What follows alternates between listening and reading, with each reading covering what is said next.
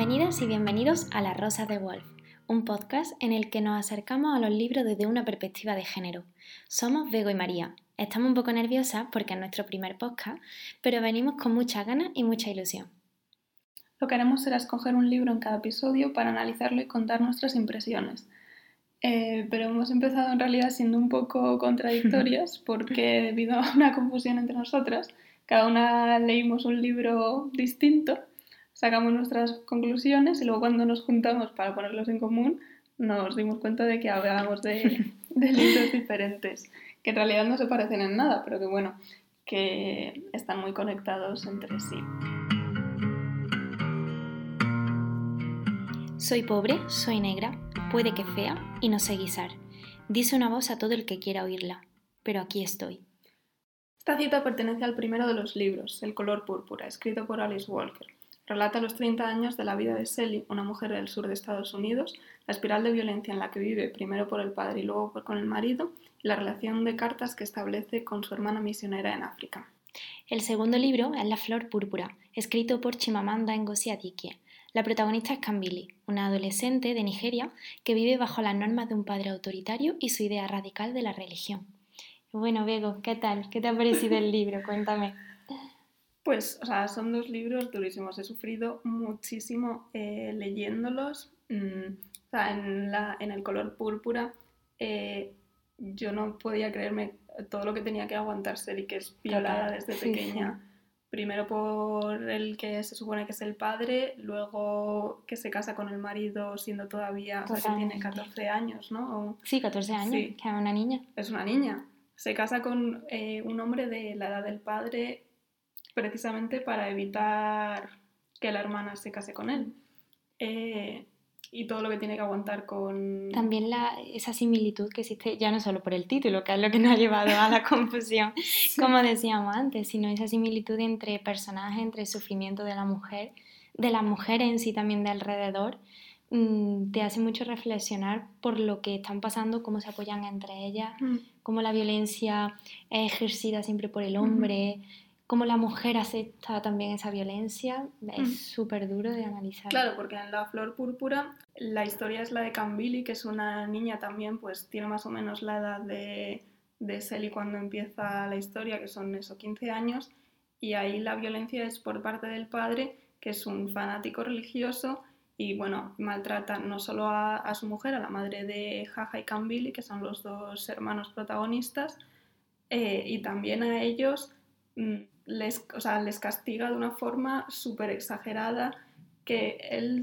para él, según dice, es como que porque no le queda otra, ¿no? Porque no han sido los primeros de la clase, porque eh, han cometido algún pecado. Han mm. estado con el abuelo que era pagano, claro, por ejemplo. Sí, y les hace unos castigos súper...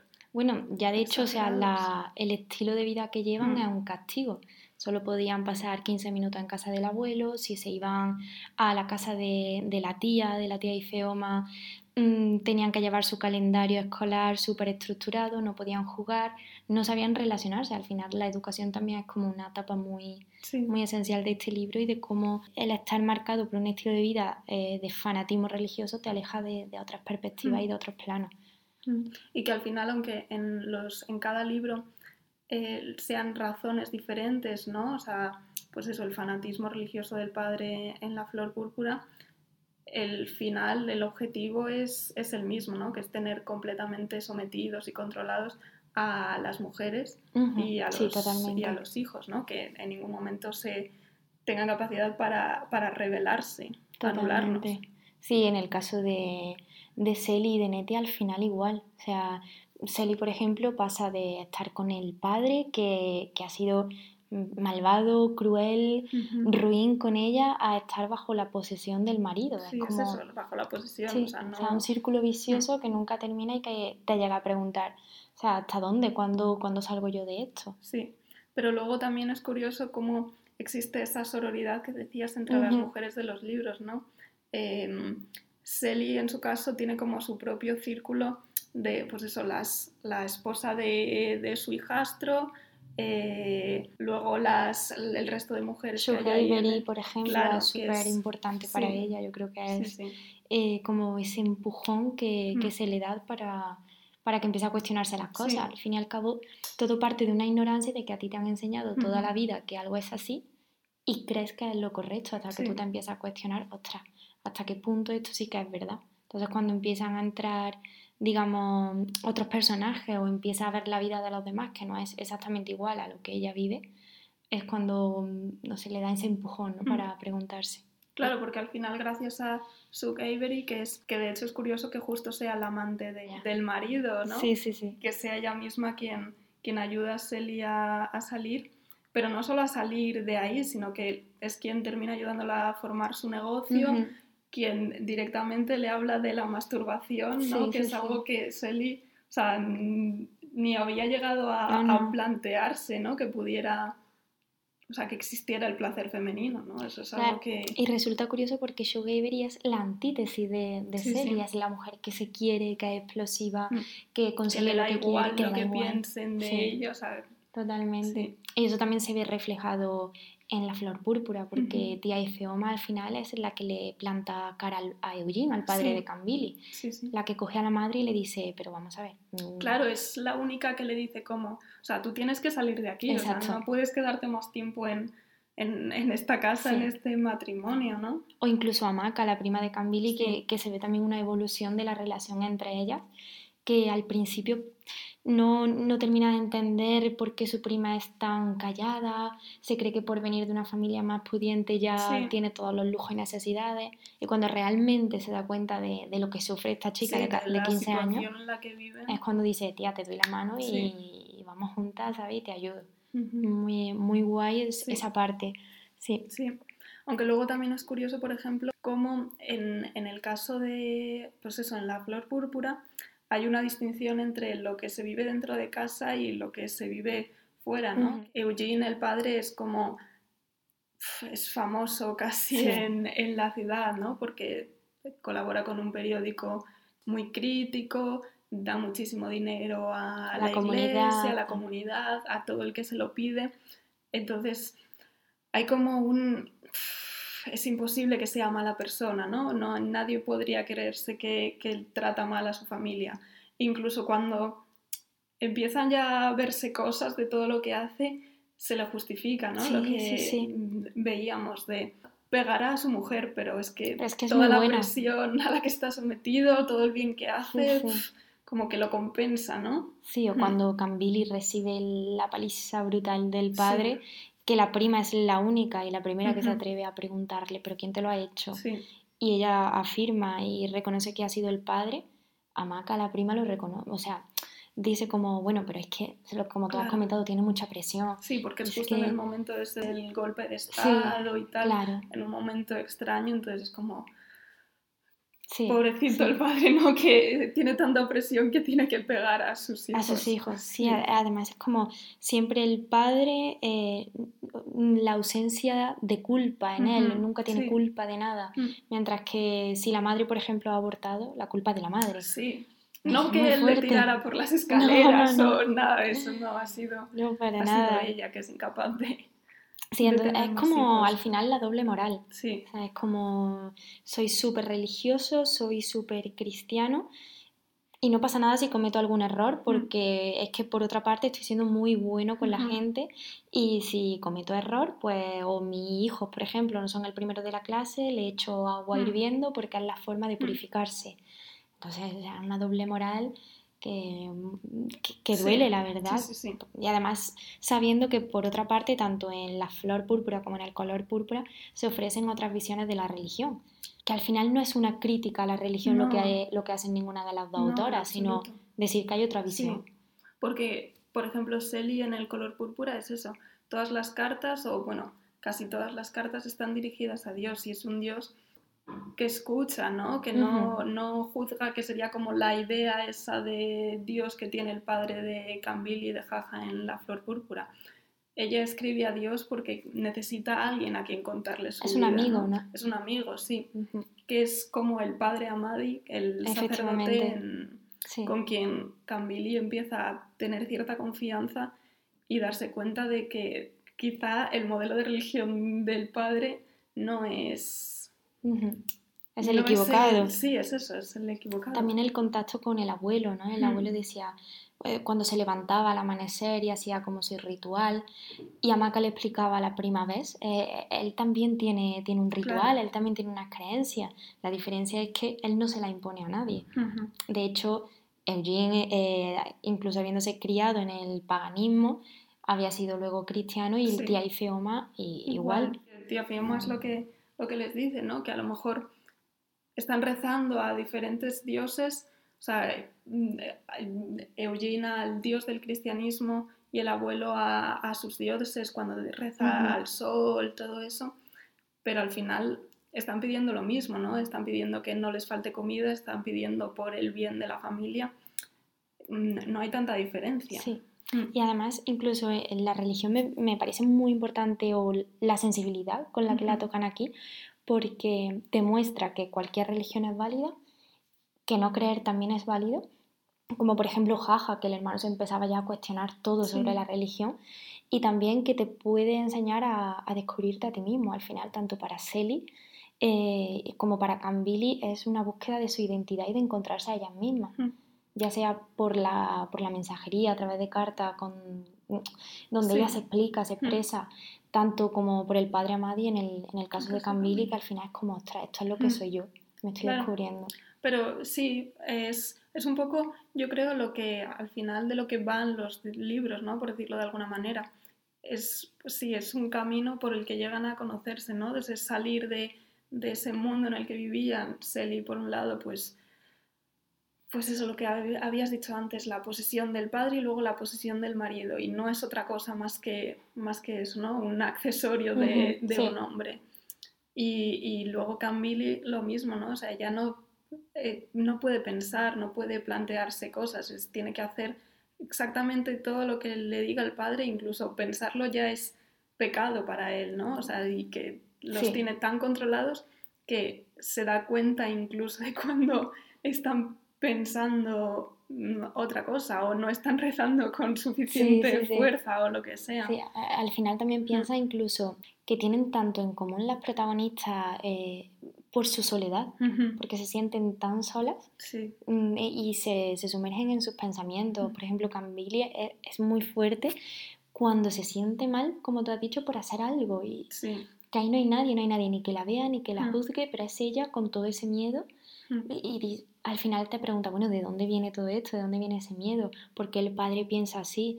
¿Por qué Selly tenía tantos prejuicios? Y es porque mm, la religión se estaba utilizando como un instrumento de colonialismo. Sí.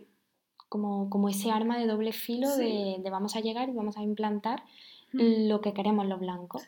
Y Eugene se lo había, se lo había asumido por completo.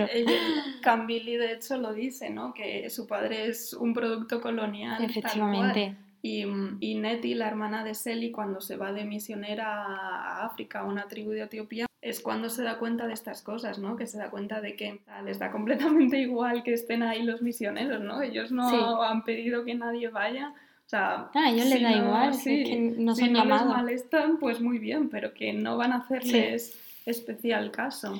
De hecho, hay, hay, un momento en el que Cambili dice, el colonialismo en todos los ámbitos, ¿no? Sería como que ella a veces se imaginaba que Dios le, le llamaba con ese bozarrón de acento británico. Como, Dios, Dios no es de aquí. O sea, estoy encima creyendo en una persona que, que, no es ni de mi creencia, ni de mi mm. entorno, ni de mi cultura. Entonces, mm, eso le venía por el mm. producto que el padre había creado en ellos. Sí. Y Nettie también se da cuenta de eso, ¿no? Cuando empieza a darse cuenta de que eh, no estaba segura de si Dios era blanco, ¿no? Exacto. o sea, ¿por qué pensamos siempre que Dios es blanco? ¿no? Porque, porque es un hombre. Claro, y porque es un hombre. Em, porque ¿quién nos ha contado la historia, ¿no? En general. Entonces... La historia es masculina, al fin y al cabo también por eso estamos aquí, porque queremos reivindicar ¿no? que, hay también mujeres. sí, sí, sí, totalmente. Es así. Y entonces... Em, se ve reflejado ese, ese racismo, ese, esa supremacía de si soy blanco y soy hombre, lo voy a tener todo en la vida. Eugene, era hombre, sí, pero no era blanco. Pero aún así, o sea, eso se ve también porque él, por ejemplo, cuando él habla en inglés en su casa en vez de hablar el en, hijo, en la lengua que era de Claro, la aniquila. Eso no, eso está por debajo. Eh, Camille dice que cuando habla con blancos, él llega incluso a fingir acento británico. Ujú. Mm, Obviamente él, él no Sí. tiene acento británico de por sí, ¿no? Pero como que él intenta acercarse lo máximo posible a, a su lugar, o sea, Bueno, a quiere su estar- lugar, al lugar en el que claro, cree que quiere en el que, cree, sí, porque en realidad para los blancos, por mucho que No. se acerque, va a seguir siendo Negro, nigeriano. más, sí, sí, sí. Sí. Nadie no va Sí. a tener más importancia, sí. Y luego, así como por ir concluyendo, a mí me gusta mucho como que son libros esperanzadores. Sí, Por ejemplo, en, en el caso de, del color púrpura, o sea, pasan 30 años. Hmm, 30 años de dolor en los Sí. que Selly sufre muchísimo, no sabe nada de su hijo, sabe muy poquito de su hermana, mm, empieza a descubrir la sexualidad, da pasos para atrás, da pasos para adelante, pero siempre con esa, con- bueno, de hecho llega incluso a tener su propia fábrica de pantalones, claro, bueno, con- y eso sí, de donde vienes es un paso sí, brutal. Sí. Y luego en el caso de Cambili, igual, a mí me hacía mucha gracia cuando el padre Amadi le decía, "Mm, seguro que puedes ser atleta, lucha por tus Sí, sueños. Yo, Pero claro, eh, porque eso, hasta ese momento a ella no se le había ocurrido, yo creo, pensar en su futuro, ¿no? Su Ujú. futuro iba a ser lo que dijera el padre. Exacto. O sea, Sí, lo que sí. dijera Eugene, ella no, Sí. no tenía ningún No, no, tipo de decisión ahí, ahí. Sí, Era casi el futuro lo decidía Eugene. sí, yo creo que, que esa esperanza Mm, se, te, te la transmite porque dices, Sí. bueno, mm, han sufrido mucho.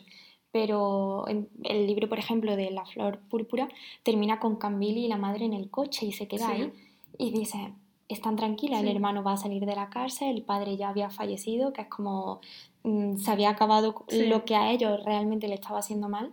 Y ahora sí, tendrían que empezar una lucha de, de limpiarse interiormente porque tendrían mucho dentro. Pero empezaban a respirar.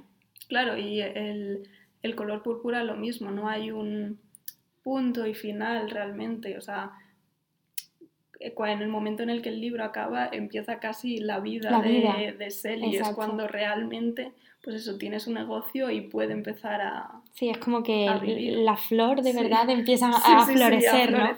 Sí, sí, sí. Vamos, podemos decir que nos han encantado, ¿no? La verdad es que sí. Yo es verdad que, que, mm, llevaba tiempo sin emocionarme con el libro y en el caso de, de la flor púrpura mm, me ponía el vello de punta porque cada vez que hablaba de, de esa violencia, además que te la describe creo que en- con una sensibilidad brutal, Sí. se me ponía el vello de punta. Ambos son, yo creo que tienen muchísima sensibilidad, ¿no? Sí, Que, sí, sí, sí. O sea, son muy explícitos en Sí. la violencia que pero narran, sin pero generar al claro, protagonista. no, y no de una manera, eh, no sé, mm, lo hacen con mucha sensibilidad, como muy, pues eso, con una, un puntito ahí de esperanza Sí, que es- sí, sí. Al final. Y con la dignidad también Sí. de, de ella, siempre como defendiendo su, Mm.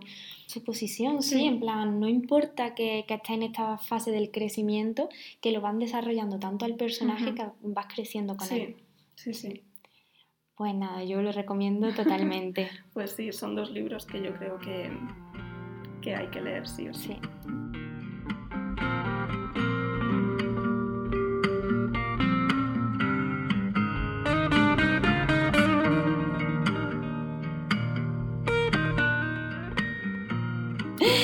Verdad me he sentido muy cómoda. ¿Qué tal, Pues sí, sí, sí, sí, yo creo que muy bien. Yo, bueno, pedimos perdón por Sí, si sí, acaso ha sí. habido algún problema con el sonido o con nosotras. Con nuestros nervios. Con nuestros nervios sobre todo porque, pues eso, era la primera vez, así que no seáis muy duros con, No, no. eh. con. Y de verdad estamos abiertos a todo tipo de sugerencias, de propuestas. Nos podéis seguir en Instagram. Somos sí, sí. arroba las rosas de Wolf. Y no tenemos libro todavía para el mes que viene, para el próximo episodio. O sea que Sí, si alguien quiere recomendarnos algunos, a nosotras estamos súper abiertas. Súper a- encantada, de verdad. La verdad es que sí. Así que nada, nos vemos el mes que viene y mientras tanto nosotras seguiremos la rebelión de las rosas.